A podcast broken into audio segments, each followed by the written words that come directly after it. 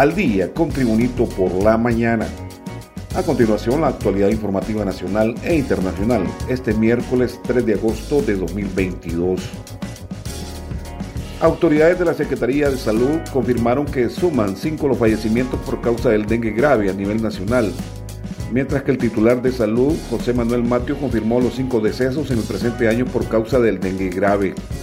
No es posible que sigan generando muertes por dengue si es una enfermedad que se puede prevenir.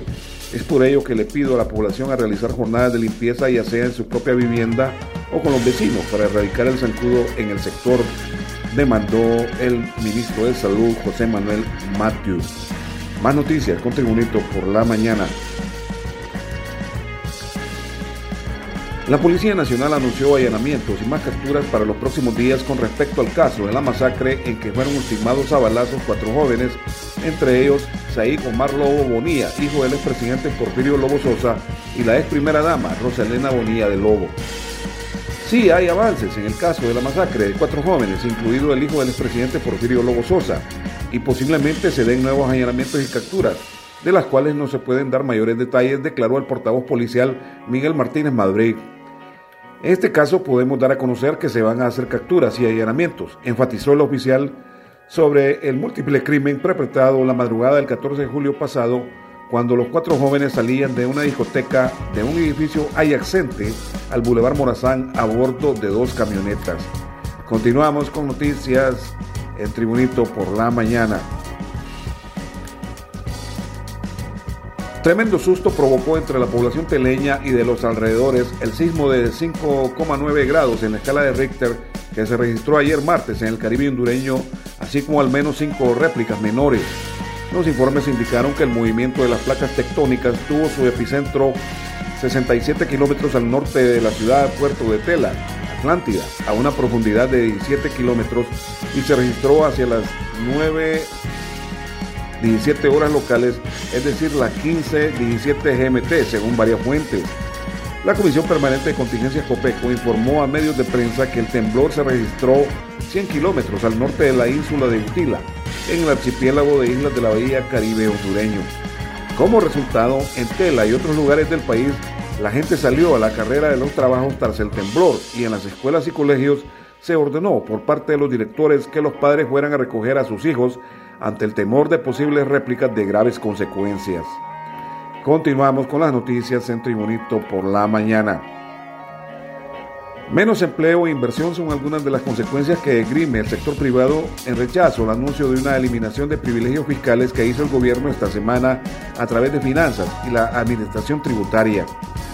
Mediante un comunicado, el Consejo Hondureño de la Empresa Privada COEC fijó su posición ante los informes sobre gasto tributario del Fondo Monetario Internacional FMI que divulgaron finanzas y el Servicio de Administración de Rentas SAR.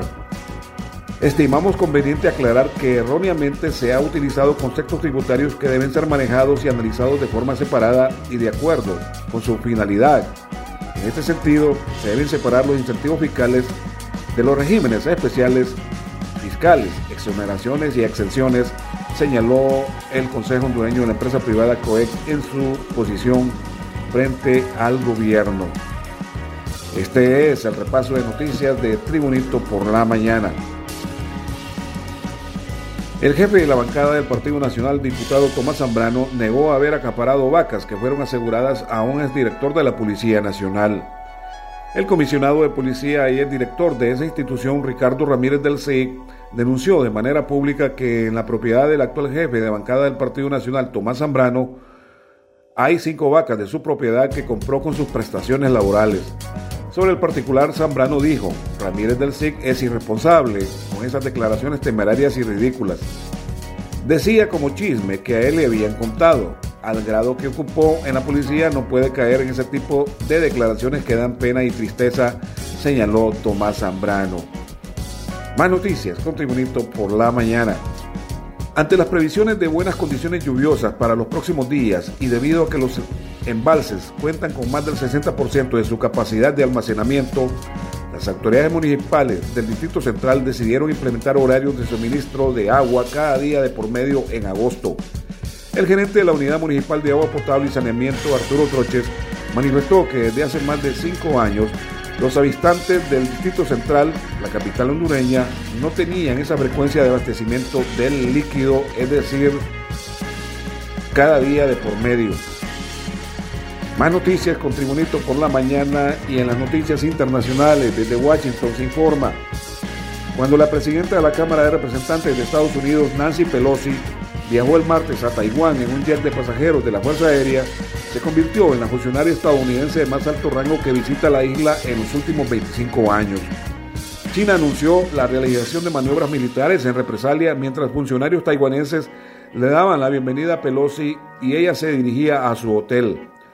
La razón por la cual la visita de la legisladora estadounidense elevó las tensiones entre China y Estados Unidos es que Beijing reclama a Taiwán como parte de su territorio y considera que las visitas de funcionarios extranjeros constituyen un reconocimiento a la soberanía de la isla autónoma.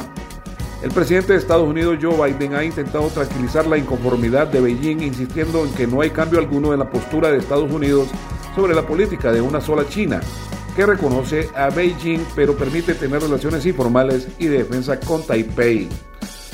En las noticias deportivas, entrenador del Club Deportivo Real España de San Pedro Sula, Héctor Vargas, fiel a su estilo polémico de opinar hasta en temas que no le competen, se sumó a las críticas de la convocatoria de Francisco Martínez, jugador de Pumas de la Liga de Ascenso de la Selección Nacional que dirige su compatriota Diego Vázquez. Durante la conferencia de prensa previa al partido de la Liga CONCACAF ante el Real Estelí de Nicaragua, Vargas fue consultado sobre el tema del momento en el entorno de la bicolor. No lo conozco, no voy a ser el que conoce todo el fútbol del país, porque no he visto jugar a este muchacho. Pero de Costa de Marfil salió Didier Drogba y es el único conocido de ahí, aseguró Vargas. También en las noticias deportivas, el árbitro guatemalteco Mario Efraín Escobar Toca es el juez designado por la CONCACAC para oficiar el juego de vuelta y decisivo de la Liga CONCACAC entre Real España de Honduras y Real Estelí de Nicaragua a disputarse mañana jueves 4 de agosto del 2022 a las 6 de la tarde en el Estadio General Francisco Morazán de la ciudad norteña de San Pedro Sula en departamento de Cortés. Al árbitro Escobar Toca le acompañarán los también árbitros Juan Carlos Mora de Costa Rica, Caleb Wallace de Trinidad y Tobago y el mexicano Oscar Mejía. Y este ha sido el reporte de noticias de Tribunito por la mañana de este miércoles 3 de agosto de 2022. Tribunito por la mañana te da las gracias y te invita a estar atento a su próximo boletín informativo.